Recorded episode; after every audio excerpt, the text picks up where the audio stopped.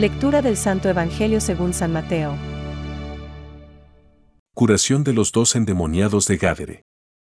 Cuando Jesús llegó a la otra orilla, a la región de los Gadarenos, fueron a su encuentro dos endemoniados que salían de los sepulcros. Eran tan feroces que nadie podía pasar por ese camino. Y comenzaron a gritar. ¿Qué quieres de nosotros, Hijo de Dios? ¿Has venido aquí para atormentarnos antes de tiempo?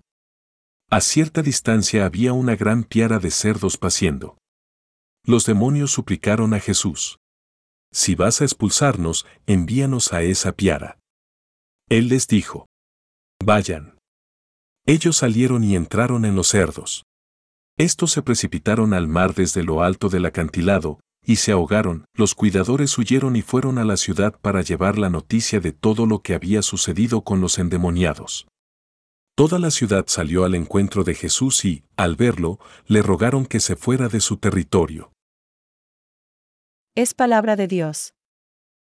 Te alabamos, Señor. Reflexión. Le rogaron que se retirase de su término. Hoy contemplamos un triste contraste. Contraste porque admiramos el poder y majestad divinos de Jesucristo, a quien voluntariamente se le someten los demonios. Señal cierta de la llegada del reino de los cielos. Pero, a la vez, deploramos la estrechez y mezquindad de las que es capaz el corazón humano al rechazar al portador de la buena nueva. Toda la ciudad salió al encuentro de Jesús y, en viéndole, le rogaron que se retirase de su término. Y triste porque, la luz verdadera, vino a los suyos, pero los suyos no le recibieron. Más contraste y más sorpresa si ponemos atención en el hecho de que el hombre es libre y esta libertad tiene el poder de detener el poder infinito de Dios. Digámoslo de otra manera. La infinita potestad divina llega hasta donde se lo permite nuestra poderosa libertad. Y esto es así porque Dios nos ama principalmente con un amor de Padre y, por tanto, no nos ha de extrañar que Él sea muy respetuoso de nuestra libertad.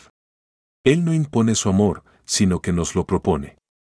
Dios, con sabiduría y bondad infinitas, gobierna providencialmente el universo, respetando nuestra libertad. También cuando esta libertad humana le gira las espaldas y no quiere aceptar su voluntad.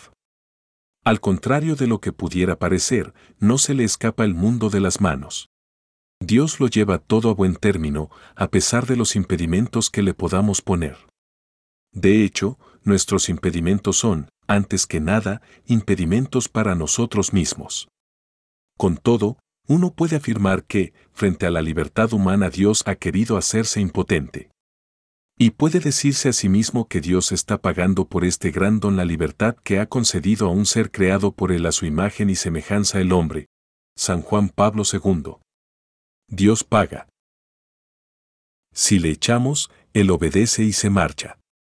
Él paga, pero nosotros perdemos. Salimos ganando, en cambio, cuando respondemos como Santa María. He aquí la esclava del Señor. Hágase en mí según tu palabra. Pensamientos para el Evangelio de hoy. Él salió del seno de la Virgen como el sol naciente, para iluminar con su luz todo el orbe de la tierra. Reciben en esta luz los que desean la claridad del resplandor sin fin. San Ambrosio. Jesús ha venido a liberarnos de la esclavitud del demonio sobre nosotros. Y no se puede decir que así exageramos. Siempre debemos vigilar contra el engaño, contra la seducción del maligno. Francisco. La venida del reino de Dios es la derrota del reino de Satanás. Pero si por el Espíritu de Dios expulso yo los demonios, es que ha llegado a vosotros el reino de Dios. Mateo 12, 28. Los exorcismos de Jesús liberan a los hombres del dominio de los demonios. Anticipan la gran victoria de Jesús sobre el príncipe de este mundo. Catecismo de la Iglesia Católica, número 550.